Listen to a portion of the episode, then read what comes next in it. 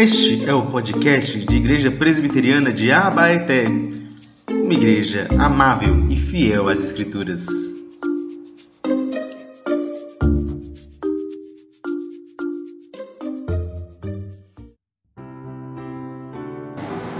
Vamos lá, a palavra do Senhor nos diz assim nessa noite.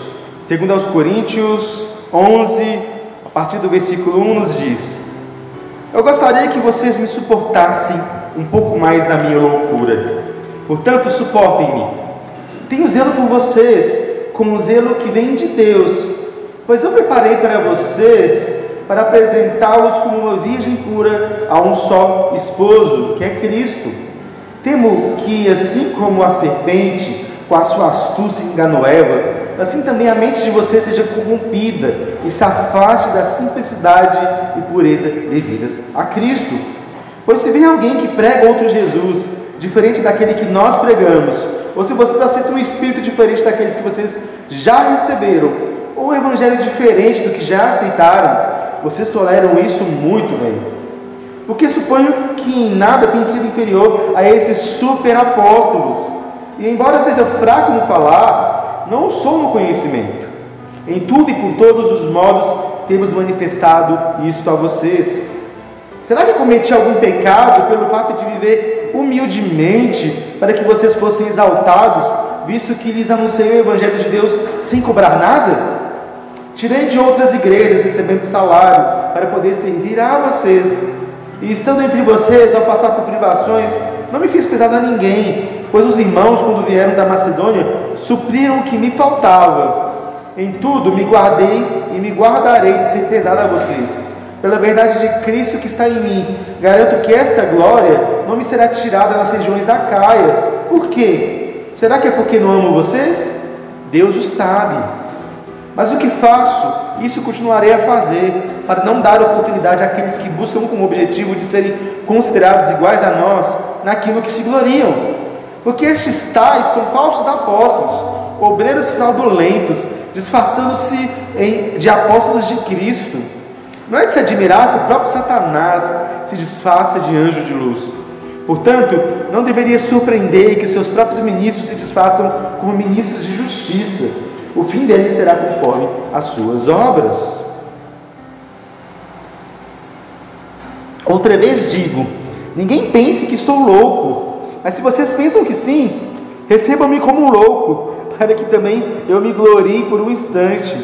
O que falo nessa confiança de gloriar-me não falo segundo o Senhor, mas como por loucura. E visto que muitos se gloriam segundo a carne, também eu me gloriarei. Porque sendo tão sábios, de boa vontade vocês toleram os loucos. Vocês toleram quem os escravize, quem os explore, quem os engane, quem se exalte e lhes dê bofetada no rosto. Para minha vergonha, confesso que fomos fracos demais para isso. Mas naquilo em que outros têm ousadia, e volto a falar como se fosse louco, também eu tenho. São hebreus? Eu também. São israelitas? Eu também. Sou da descendência de Abraão? Eu também. Ministros de Cristo? Falando como se estivesse fora de mim, afirmo que sou ainda mais. Em trabalhos, muito mais. Em prisões, muito mais. Em açoites, sem medida. Em perigos de morte, muitas vezes. Cinco vezes recebi dos judeus 40 açoites menos um. Três vezes fui assaltado com varas, uma vez fui apedrejado, três vezes naufraguei, fiquei uma noite e um dia boiando em alto mar, em viagens muitas vezes, em perigos e rios, em perigos de assaltantes, em perigos entre os patrícios, em perigo entre os gentios, em perigo na cidade, em perigo no deserto, em perigos no mar, em perigo entre os falsos irmãos, em trabalhos e fadigas, em vigílias, muitas vezes em fome e sede, em jejuns, muitas vezes em frio e nudez. Além das coisas exteriores, ainda pesa sobre mim diariamente a preocupação com todas as igrejas. Quem se enfraquece que eu também não me enfraqueça? Quem se escandaliza que eu não fique indignado? Se tenho de me gloriar, vou me gloriar no que diz respeito à minha fraqueza. O Deus e Pai do Senhor Jesus, que é bendito para sempre, sabe que não minto. Amém? É aqui. Vamos orar mais uma vez. Senhor, muito obrigado, Pai, por essas palavras inspiradas e inerrantes do apóstolo Paulo, Pai. Nós possamos, a partir do exemplo dele, aprender a combater aqueles que vêm nos ensinar mentiras e falsidades no meio da igreja, Pai. Mas também a termos um estilo de vida que seja radicalmente diferente. Que a gente possa aprender, ó Pai, a ser como teu filho Jesus, no próprio exemplo do apóstolo Paulo. É no nome do teu filho amado, querido e honrado por nós, que eu te oro e agradeço. Amém. Meus irmãos, o que faz um falso mestre ter tantos seguidores? É uma pergunta cabeluda, né? No Brasil a gente teve um falso mestre que foi desmascarado aí nos últimos anos, chamado João de Deus. Não sei se vocês já ouviram falar. Ele se dizia uma espécie de médium e ele era muito famoso. Diz que ele curava, que ele profetizava, que ele tratava com pessoas ali de várias formas de vida. E ele vivia numa cidadezinha chamada Abadiânia de Goiás. Acontece que esse João de Deus, gente, era famoso no mundo todo. Né? E para vocês terem uma ideia, ele ficou rico apenas com esse trabalho que ele fazia. E ele atendia tantas pessoas, e tantas pessoas iam ao redor dele e lucravam, e ele lucrava tanto com isso, que a própria cidadezinha de Abadiânia, que era uma cidadezinha minúscula, pequenininha, tipo biquinhas da vida, que foi crescendo, e toda a sua economia girava em torno desse homem, do João de Deus. E a fama dele era tão grande, gente, que ele usava esses supostos milagres para ganhar dinheiro, para cometer abusos sexuais. E foi nesses abusos que ele foi pego. Mas a fama dele era tão grande, mas tão grande, que tanta gente foi ali, e tantas pessoas famosas foram ali uh, ser atendidos por ele. Desde Chico Anísio, a, a própria Xuxa, até gente internacional, gente. A Oprah, a famosa Oprah lá dos Estados Unidos, viajou para cá só para se encontrar e ter consultoria com o João de Deus. Que façam que uma pessoa assim seja seguida, uma pessoa com tantas más intenções, com um coração tão obscuro que usa o nome de Deus para poder ganhar dinheiro e abusar de pessoas, cometer abusos sexuais. No Brasil, outros exemplos não faltam. O que a gente mais tem aí são igrejas que prometem curas e libertações, que vão em rede nacional pregar um evangelho da prosperidade, um evangelho coach, um evangelho que tem muitas bênçãos para dar, mas não tem o próprio evangelho, mas que não tem Cristo. Pessoas que têm inclusive canais de televisão, que são donos e que muitas vezes a gente acaba cedendo a eles ouvindo os programas deles, ou até assistindo o canal deles. Por que, que eles fazem tanto sucesso? Porque eles pregam aquilo que as pessoas querem ouvir. Eles pregam muitas vezes aquilo que as pessoas querem ouvir. Já viu aquele ditado que todo dia sai uma pessoa esperta e um bobo na rua? É mais ou menos isso. As pessoas, às vezes, elas querem tanto sucesso, elas estão tão desesperadas pelos ídolos delas, pelo poder, pela prosperidade emocional, pela prosperidade financeira, que elas vão em busca daquilo que alguém está oferecendo. Qualquer pessoa que lhe diga, eu vou trazer isso para você, eu vou resolver o seu problema, eu vou fazer com que você seja rico, próspero. Qualquer pessoa que diga isso, a pessoa vai lá e se consulta, vai lá e abre o coração. Porque é isso que essas pessoas querem. Eles cantam uma mensagem de glória. Eles cantam uma mensagem de glória, mas não a glória de Deus, a glória terrena. E Paulo está aqui falando para a gente também sobre esses falsos mestres. Paulo está aqui na parte final de sua carta. A gente tem visto aí, a primeira parte a gente trabalhou com mais profundidade, a gente tem visto aqui que Paulo tem aqui falado para a gente sobre as marcas da verdadeira vida cristã, sobre como a gente é chamado para ser carta viva, tesouro de barro, é, ministros de Cristo, como a gente é chamado a ter uma vida que embeleza e que glorifica a Deus. E depois Paulo muda de assunto, que a gente tratou semana passada sobre a generosidade, sobre como nossas, nossa vida tem que se igualar a Cristo, inclusive nas nossas contribuições. E Paulo agora termina com o último desafio que ele tem. Porque lembram, a relação de Paulo com aquela igreja era uma relação complexa, uma relação complicada. Eles haviam, tinha gente ali no meio deles que havia falado mal de Paulo, que havia tentado rebater Paulo e que estava pregando um falso evangelho. E Paulo parece que ele está lidando ainda com os resquícios.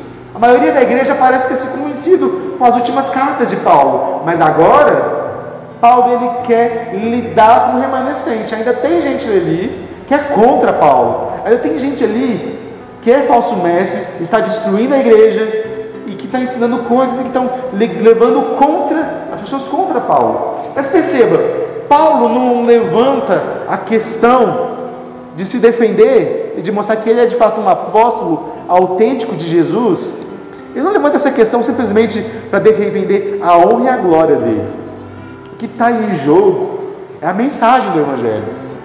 Porque aqueles homens não apenas descartaram Paulo, mas também a mensagem que Paulo pregava. Eles não descartavam apenas Paulo, mas também o Evangelho de Cristo, porque eles estavam querendo ensinar aquela igreja a ter sucesso, a ter fama, a ter poder, a ter as glórias terrenas, ao invés das glórias do Evangelho. E a figura de Paulo e a própria vida de Paulo, quem Paulo era de fato, era um empecilho para essa pregação deles, porque afinal eles estavam querendo pregar riqueza, prosperidade. Mas quem havia perguntado àquela igreja era um homem humilde, um homem simples, um homem que dependia da oferta de outras igrejas para estar ali. Percebe? Paulo está aqui querendo rebater esse ministério dos falsos mestres. E ele coloca a sua própria vida em xeque.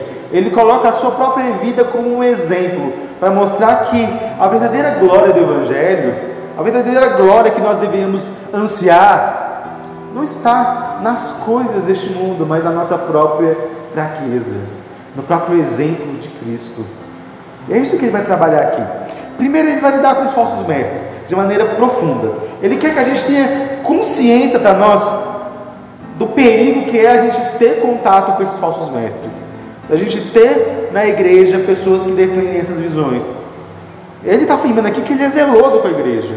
Ele começa aqui dizendo que ele quer que a igreja seja entregue a Cristo como uma noiva virgem como uma noiva pura para o seu Cristo, para o seu Mestre. E aí, o que está colocando em jogo aqui é a própria santidade da igreja. O que está colocado em jogo aqui, gente, é que a própria igreja precisa ser santa. E ele quer entregar uma igreja santa para Jesus, um povo santo. E ele fala então sobre como Eva foi enganada naquele jardim, para mostrar para a gente o que ele pensa desses falsos mestres. Porque a queda de Eva sendo enganada para poder comer aquele fruto e desobedecer a ordem de Deus é uma imagem do que aqueles falsos mestres querem fazer. Eles querem ensinar a igreja a também recusar a autoridade de Deus, recusar a palavra de Deus e dar ouvidos ao ensinamento da serpente. E esse é o perigo que nós temos quando a gente passa a ouvir, quando a gente passa a deixar entre nossas vidas os ensinamentos dos falsos mestres. Porque é isso que o falso ensino traz. Uma igreja que vai flertando com a heresia, e flertando com a heresia, ela vai flertando com o mundo, vai tendo uma mentalidade mundana. Se a gente passa a acreditar que a maior promessa que Deus nos dá é, na Bíblia é ficar rico, é ter prosperidade financeira, o que nós estamos nos tornando? Nós não estamos deixando de ser igreja, nós estamos querendo ser como o mundo é como a mídia quer que a gente seja. Porque o evangelho que eles ensinam é falso. O Cristo que eles ensinam é falso. Paulo diz aqui no versículo 4: Pois se vem alguém que prega outro Jesus, diferente daquele que nós pregamos, ou se vocês aceitam um espírito diferente daquele que já receberam, um evangelho totalmente diferente do que já aceitaram, vocês toleram isso muito bem. Então, se a gente vem aqui na igreja, a gente ouve a palavra de Deus, se alimenta do Evangelho, mas durante a semana a gente começa, sei lá, a ouvir falsos ensinamentos, falsos mestres na internet, e a gente começa a aceitar aquilo, nós estamos sendo muito tolerantes com a mensagem do Evangelho. Perceba, não estou dizendo que você não pode ouvir nunca, mas você deveria julgar e entender que aquilo que está sendo pregado é errado, aquilo que está sendo pregado é diferente, percebe? Porque o Cristo é diferente, o Cristo é outro, a mensagem é outra. Existe um padrão muito simples para a gente saber se o que a gente está aprendendo ou se está sendo ensinado é ou não uma heresia, é ou não um falso ensino. Que é simples, esse ensino, essa pregação, essa mensagem, está me fazendo olhar mais para Cristo? Está me fazendo entender mais sobre quem Jesus é? Está me fazendo acessar e abrir a minha mente para a riqueza e para a pureza de Deus, para a generosidade de Deus, e sobre como o meu pecado afronta essa pureza e majestade de Deus, sobre como eu preciso desse Deus e somente dele, porque é isso que falsos ensinos fazem. Na reforma, Lutero teve que pregar contra uma igreja que tinha sim a mensagem de que Deus salvava pela graça, mas era uma graça que não era suficiente. Porque senão você tinha que pagar as indulgências, você tinha que sair do purgatório, você tinha que fazer um monte de outros rituais. E fazendo aqueles rituais você poderia alcançar salvação e alcançar essa graça de Deus. Mas Lutero, aprendendo pela palavra, ele viu: não, a graça de Deus é suficiente, o Evangelho de Jesus é suficiente, porque nem sempre a heresia vem com um pacotinho completo, às vezes ela é sutil. Vai falar de graça, Vai falar que é somente com Jesus, mas tem mais alguma coisa. E é isso que muitas vezes esse falso evangelho promete para nós. Uma salvação que é por Jesus, mas é Jesus mais alguma coisa. É pela graça de Deus. Deus é gracioso. Deus é gracioso sim, mas se você se esforçar, e a graça que Ele dá não é nem salvação, a graça que Ele dá é dinheiro no bolso. É isso que esses hereges, esses falsos profetas querem ensinar para a gente. E é justamente por isso que Paulo chama eles de super apóstolos. Afinal, eles se titulavam apóstolos, mas quem tinha chamado eles? Quem que chegou para eles e falou assim: agora você é apóstolo? Quem que falou para eles que agora eles estavam instituídos e tinham essa autoridade? Afinal, o ministério apostólico é um ministério muito distinto na igreja. Só teve 13 pessoas que tiveram esse ministério chancelado. Os doze mais Paulo. Percebem? Esse é o ministério dos apóstolos. Se hoje aparece alguém que se diz apóstolo, você pode saber, gente, é uma pessoa herege. Porque não existem mais apóstolos segundo esse molde. Percebem? Então esses homens estavam colocando, se colocando no patamar do evangelho, estavam colocando a glória deles submetida à sua performance. Percebam, eles eram e eles queriam ser a imagem daquilo que eles pregavam. Eles pregavam poder, eles pregavam glória, eles pregavam dinheiro. E por isso então eles queriam o quê? Ser poderosos, gloriosos e endinheirados. E é por isso então que eles criticavam Paulo. Porque Paulo não se enriquecia com o Evangelho. Porque Paulo era diferente deles. Paulo era fraco no falar. Paulo diz aqui que ele era fraco, como se a retórica dele não fosse tão boa. Como se Paulo não fosse o pregador de multidões. E Paulo está dizendo: Olha, eu posso ser fraco no falar, mas não sou no conhecimento. Porque o que eu tenho é o verdadeiro evangelho. Mas aqueles homens queriam o que? Performance. Eles queriam gente que falasse bonito. E eles queriam pregar para que os homens vissem e entendessem: Nossa, se eu falar bonito que nem aquilo lá, eu vou vencer na vida. Percebe? Paulo era humilde. Paulo falava de sofrimento demais, Paulo sofria demais. Mas aqueles homens não queriam uma vida com sofrimento. Queriam uma vida, um evangelho que não tivesse nada a ver com sofrer. Eles tinham consciência de que Paulo pregava o evangelho verdadeiro, de que o evangelho que eles pregavam era diferente do evangelho de Paulo. Eles tinham essa consciência. E é por isso então que eles começaram essa campanha de difamação de Paulo, para dizer ao mundo que Paulo era, era errado, como se o Paulo fosse o herege da situação. É como se esses superapóstolos fossem uma imagem dos nossos apóstolos atuais. Hoje em dia nós temos muita gente que se diz apóstolo. Nós temos aí pessoas que são apóstolos, não sei nem como. Existe uma convenção mundial de apóstolos, para vocês terem ideia. Percebem? São pessoas que perderam completamente a noção. Pessoas que se mostram mortos, fortes e poderosos. Na faculdade eu lembro que eu peguei é, para estudar um dos um desses apóstolos, um desses falsos apóstolos, para poder é, ver a abordagem midiática dele, né, na faculdade, não no seminário, na faculdade secular. Para tentar entender a ideia de mídia tal, estava interessado nessa temática de religião e mídia, e eu fui tentar entender, gente, era tão triste, porque metade do programa eram uns testemunhos de cura, que eu vou dizer para vocês, parecia ser muito falso. Aí eu conheço gente, conheço gente que já foi paga para poder fingir estar endemoniada em culto. Eu conheço gente que já foi paga, deu um sorrisão na boca da pessoa, a pessoa vai falar que estava com câncer e dizer que foi curada. Sabe, tem gente nesse mundo que maquina e que trabalha para o mal. Pessoas que estão ali dizendo, colhendo possibilidades. E não duvido que talvez alguns milagres verdadeiros aconteçam ali. Porque a própria, a própria Bíblia nos fala de falsos profetas que fazem milagres verdadeiros para testar o conhecimento do povo de Deus. Mas no meio daquilo de tudo, o que você não ouvia falar era o nome de Jesus. O que você não ouvia falar era a palavra de Deus. O que você não ouvia falar era o tema da salvação. O que você não ouvia falar era a graça de Deus. Porque por meio das suas ações de cura, eles não conseguiam curar aquilo que era mais necessário, o coração dos homens. São falsos deuses deste mundo, falsos mestres deste mundo, que prometem sobre prosperidade, riqueza e que se gloriam nisso, que se gloriam em ter, em ter, se gloriam na performance. Falsos mestres, profetas que distorcem a palavra e o amor de Cristo para fazer com que os homens continuem no pecado, tendo a sua mente amortecida, sabe? O que me preocupa muito quando eu vejo grandes personalidades, pessoas famosas que se convertem, é que tipo de relação e de discipulado daquela pessoa está tendo.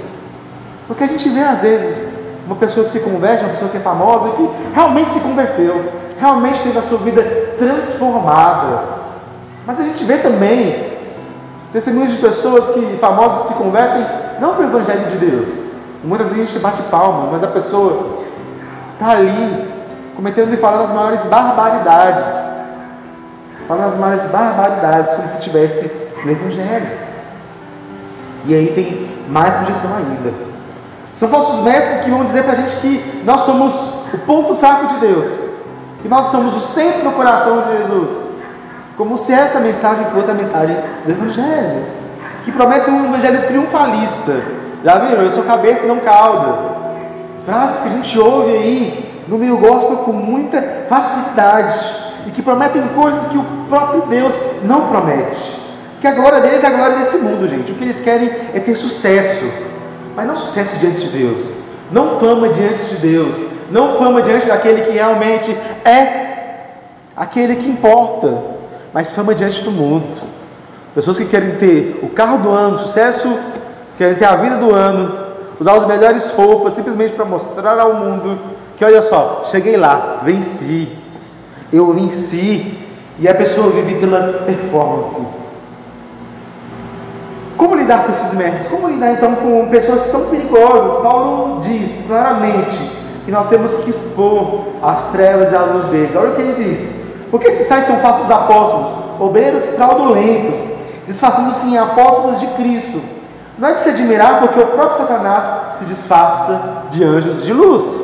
Paulo compara essas pessoas com o próprio Satanás, com o próprio diabo, com o próprio inimigo de nossas almas.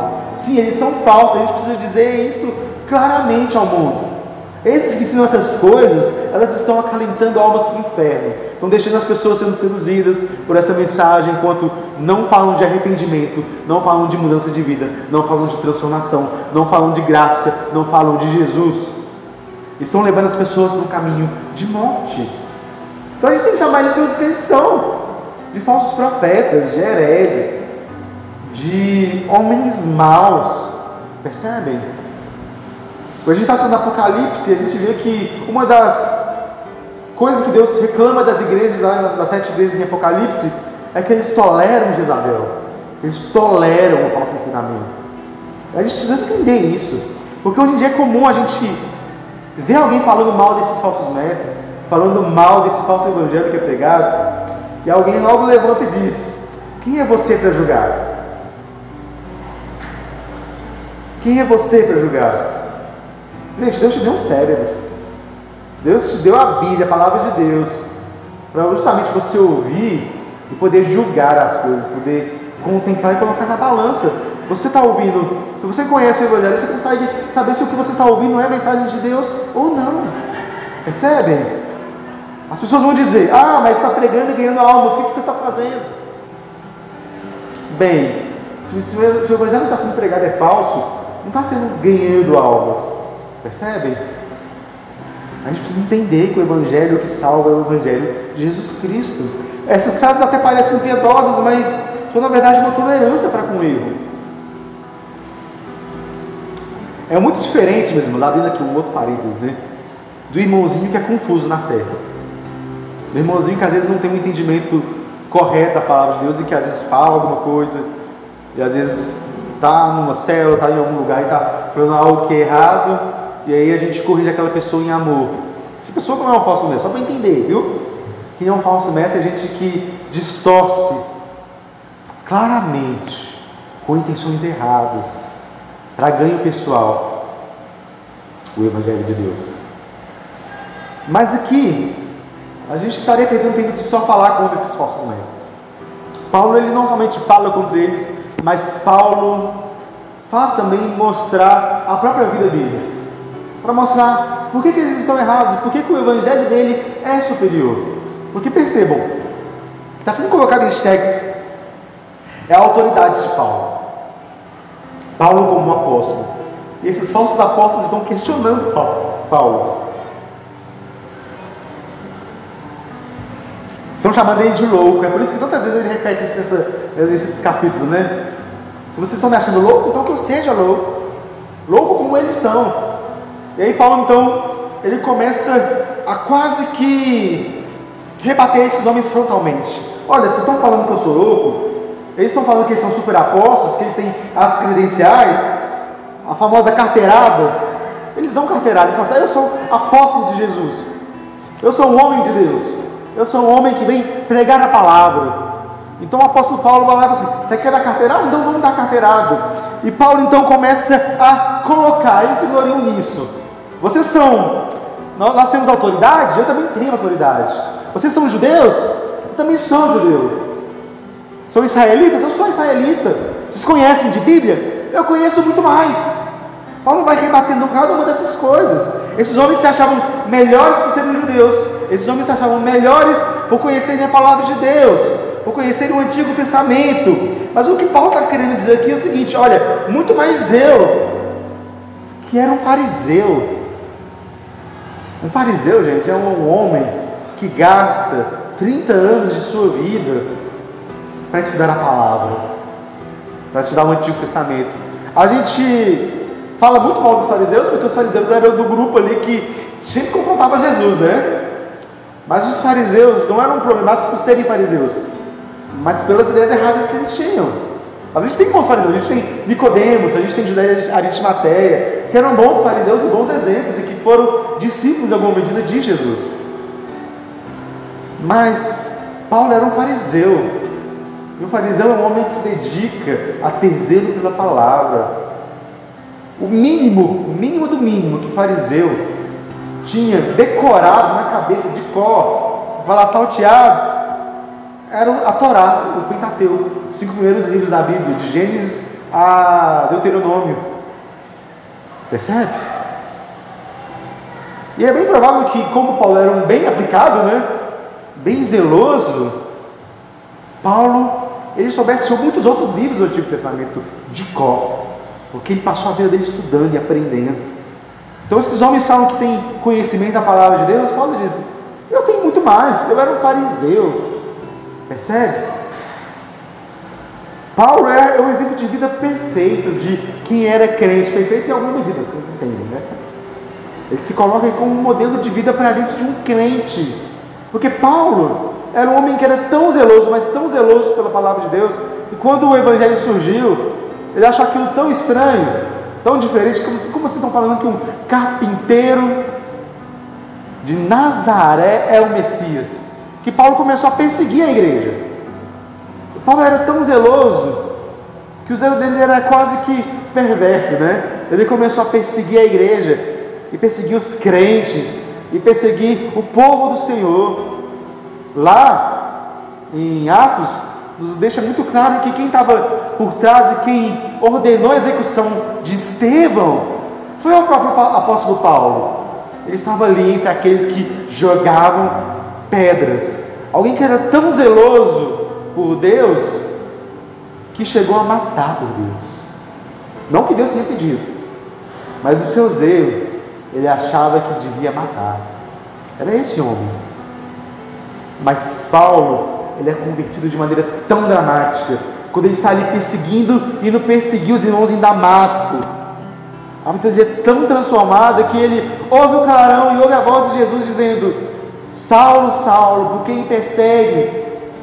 Então, essa transformação é dramática.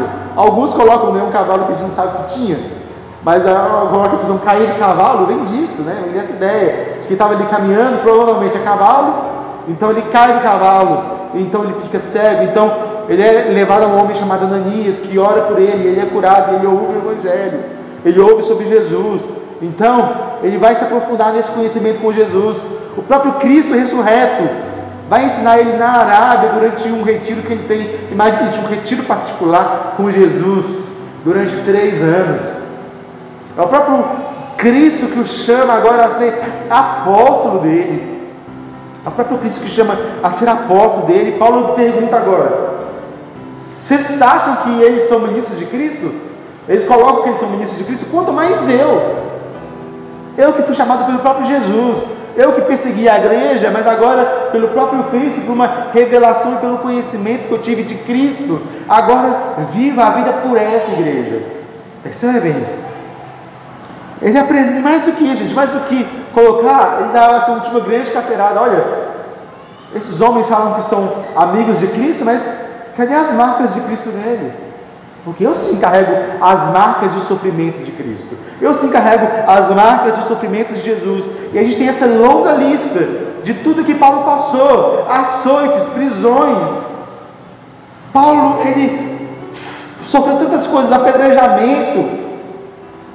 Paulo, ele foi apedrejado, açoites, 39 açoites, né? 40 menos um. Açoitado com varas, naufragou se colocou num estilo de vida que era de sofrimento. Ficou três dias à deriva no mar. E olha que isso aqui nem tinha passado ainda o grande, ah, o grande naufrágio que é narrado lá em Atos 27. Né? Então são várias coisas que vão acontecendo. Várias viagens que são perigosas, de rios, perigo de ser assaltado, perigo de é, no deserto, perigo no mar, perigo de ser traído por pessoas. Trabalhos grandes, fadigas por amor ao Evangelho, sem ganhar dinheiro com isso, sendo sustentado por outras igrejas. Quando ele passou ali em Corinto, ele nem cobrou dinheiro da igreja ali. Ele simplesmente foi sustentado por outros irmãos que queriam ver o reino de Deus crescer. E ainda diz mais: olha, a própria, a própria preocupação emocional com as igrejas, porque essas igrejas estão sofrendo, ele diz aqui, ó, se pesa, pra, se, se, se, se pesa a preocupação das igrejas no dia a dia, se a igreja está enfraquecida, eu também me enfraqueço. Eu começo a me preocupar com aquilo, a me fadigar com aquilo. Se há escândalo na igreja, se há pecado não tratado, que escandaliza a igreja, que escandaliza o mundo, eu também me escandalizo, eu também tenho que lidar com isso. Percebe? É todas as dores emocionais que envolvem aquele trabalho. Passando fome, simplesmente pelo Evangelho de Deus. Percebe como Paulo ele tem uma virada tão grande na vida dele? Ele era aquele que perseguia, era aquele que aquele que vivia a vida dele maltratando os cristãos por um pretenso zelo. Mas quando Deus o encontra de fato, quando Deus transforma a vida dele de fato, a vida dele é transformada. Paulo foi alguém, foi um homem, gente, consumido pelo Evangelho. Ele não foi perfeito. A gente consegue achar erros na vida dele. É quando ele crespou lá com o João Marcos, por exemplo. Então, tem várias vezes que ele foi errado, mas ele foi um homem que se consumiu e que foi consumido pela obra de Deus. Ele foi um homem que o evangelho anunciado por ele foi tão quente, foi tão poderoso. Ele passou matando aquele evangelho que aquilo queimava no coração dele, que ele diz em outra carta, né? Ai de mim se eu não pregar. Percebe? Porque ele entendeu o evangelho, o valor do evangelho. Por que, que ele se submete a tudo isso? Porque ele tem esse senso de que ele encontrou a verdade, de que ele encontrou o Deus verdadeiro, de que ele encontrou a salvação e que ele precisa partilhar isso com o mundo. E esse desejo de partilhar, esse desejo de encontrar e partilhar com o mundo essa verdade, essa beleza, é profundo, porque ele foi consumido por esse evangelho. É por isso então que ele dá essa caterada nos falsos, nos falsos mestres, porque aqueles falsos mestres queriam e tinham uma ideia do evangelho. Eles queriam e tinham uma ideia de um governo triunfalista, de um evangelho que era simplesmente para eles, mas a vida de Paulo demonstra o contrário. Porque a grande ponta aqui do apóstolo Paulo que ele fala que eu vou me gloriar nos meus sofrimentos, que eu vou, se for para mim ter orgulho de alguma coisa, se for para mim poder mostrar algo ao mundo e dizer eu sou isso aqui, porque também podia se gloriar muitas coisas, né? como esses falsos apóstolos. Mas a glória dele era naquilo que os apóstolos não estavam se orgulhando. Porque esse falso evangelho não se orgulha. A glória dele é o seu sofrimento. A glória dele é a sua fraqueza. Percebe? A glória dele é a sua fraqueza. É a glória de alguém que assume para si as dores de Cristo. Que assume para si o evangelho de Jesus. Que assume para si isso de, maneira radical porque ele sabe que é na sua fraqueza que Deus trabalha, é no seu sofrimento que Deus vai trabalhando e colocando ele de maneira parecida com Jesus. Sabe, Jesus se encontra com a gente na nossa vida toda, mas especialmente no nosso sofrimento, especialmente nas nossas dores, especialmente na nossa fraqueza. Jesus se encontra com a gente principalmente na nossa incapacidade. Jesus se encontra com a gente naquilo que a gente sabe que não pode fazer. É por isso que a graça de Deus se chama graça. Porque nós não temos, nós não podemos, nós não conseguimos. Mas Cristo está lá por nós e para nós. É por isso então que se temos que nos gloriar de algo, que seja na fraqueza. Porque na nossa fraqueza nós encontramos Jesus. Na nossa incapacidade nós encontramos Jesus. Essa é a marca do Evangelho. Paulo não se gloria nas riquezas, mas se gloria no Evangelho de Cristo, porque ele sabe que essa vida de dores, essa vida de sofrimento, essas fraquezas estão tornando ele parecido com Jesus. Porque perceba, gente, Jesus ele foi assim, Jesus é assim, porque a verdadeira glória do Evangelho está em Cristo, e Cristo é um paradigma, um padrão diferente desse, desse do mundo. Jesus Cristo ele veio para poder inverter a lógica dos reinos deste mundo. Jesus veio trazer um reino invertido. Jesus é aquele que, antes da sua morte, no seu último momento com seus discípulos,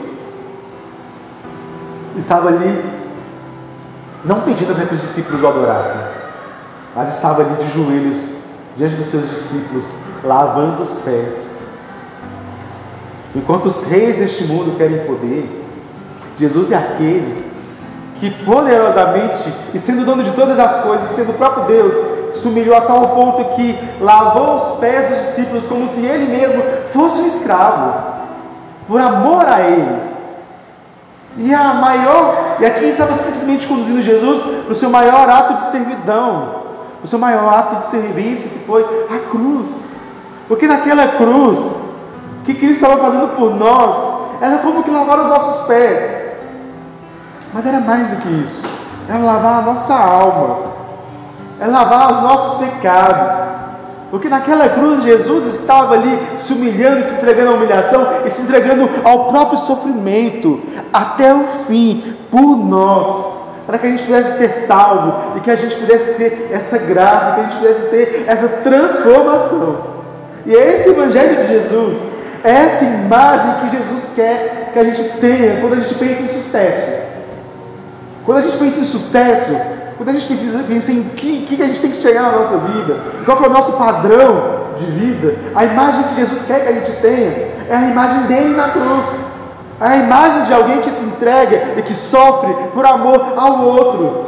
É por isso que a vida de Paulo foi tão exemplar nesse sentido. Que enquanto Paulo podia estar distorcendo o Evangelho e entregando a vida dele a isso, aos prazeres deste mundo, às riquezas, aos poderes, ele entendeu que ele foi chamado a ser servo como Jesus. E encontrar alguma imagem de Jesus nele, passando por esses sofrimentos.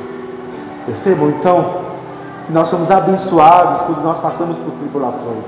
Nós somos abençoados quando nós em Cristo passamos por dificuldades. Quando nós por Cristo e pelo Evangelho nós somos ignorados, nós somos perseguidos, porque esse é o padrão que Cristo quer mostrar para nós. O padrão de que vale a pena morrer para que outros possam viver para que outros possam ter vida. E é isso que Jesus, que Jesus nos ensina, é isso que é a vida de Jesus expressada. É esse o modelo que Paulo quer que a gente tenha. Percebe? Esse é o Evangelho. O Evangelho é a imagem de Deus como aquele que é humilde e manso de coração, que se humilha e que nós também devemos nos humilhar. E essa é a mensagem do Evangelho. Essa é a mensagem do Evangelho encarnado em nossa própria vida. E é isso que Paulo está tentando martelar na nossa cabeça nessa carta toda. De que a nossa vida tem que ser um exemplo de Cristo, nós temos que ser uma carta viva, mas nós somos tesouros de barro, vasos de barro, vasos de barro quebrado, vasos de barro que quebram facilmente, mas que tem um tesouro ali profundo e oculto do Evangelho e da salvação. Para a gente terminar, então, meus irmãos, algumas aplicações para a gente. Algumas coisas que a gente precisa pensar. A primeira delas é que a gente precisa ter cuidado com o falso ensino. A gente precisa se perguntar sempre: isso que está sendo ensinado, isso que está sendo pregado, inclusive por mim, viu, irmãos? É algo que está falando do Evangelho? É algo que está colocando Jesus no centro? É algo que é verdadeiro? Tem a ver com a Bíblia? Está me ensinando sobre Jesus, está me ensinando a ser mais parecido com esse Cristo crucificado. Percebem? A gente tem que ter cuidado com isso. E o um mundo como o nosso, que várias pessoas têm acesso à informação, é muito fácil que falsos profetas tenham a primazia. Essa semana no, no Twitter mesmo, a grande discussão que o povo colocou ali eram desses teólogos, entre aspas, falsos mestres, colocando ali que a palavra de Deus não é inerrante, não é verdadeira. E querendo provar por A mais B que ó, você pode até ler a palavra de Deus, mas ela não é verdadeira, ela não é inerrante, ela contém erros, ela é problemática. Mas não, gente. Tudo aquilo que Deus fala é perfeito. E se isso aqui é a fala de Deus, aquilo que ela se propõe, no Evangelho não pode ter erro. Percebe? A gente precisa entender isso. A segunda coisa que a gente precisa entender, que a gente precisa colocar para o nosso coração, é se perguntar: qual é a expectativa que a gente tem do Evangelho? Qual é a salvação que nós esperamos? Qual é a salvação que eu aceito e que eu quero ter em Cristo? Percebe? Ou por que, que eu venho à igreja todo domingo? Ou por que, que eu estou vindo aqui ouvir essa palavra? Qual é a vida e o estilo de vida que eu quero viver? Percebe? O verdadeiro Evangelho vem para quebrar o nosso ego. Esses homens e falsos mestres, eles querem nos ensinar a ter orgulho. Mas o Evangelho nos humilha, nos coloca em posição de humilhação. Nós precisamos desejar ser mais como Jesus. Nós precisamos desejar colocar as nossas vidas diante de Jesus e de fato expressar essa verdade, expressar isso de maneira profunda. E por fim, uma última pergunta é: quem nos vê, o que vê? Percebe? Paulo ele podia se gloriar na sua fraqueza, podia combater os falsos mestres, porque aquela igreja que o conhecia, o via, e quando via, conseguia ver nele a imagem de Jesus, conseguia ver nele a imagem desse crucificado. Qual imagem o mundo vê quando nos vê? Qual imagem a sua vida está passando para o mundo? Qual o evangelho que as pessoas entendem que você segue quando elas te conhecem, quando elas te seguem no Instagram, quando elas te seguem nas redes sociais, quando conversam contigo? O que, que elas veem? O que, que elas percebem? É uma pergunta para se fazer. Vamos orar? Vamos orar para que isso possa ser colocado em nossas mentes e nossos corações.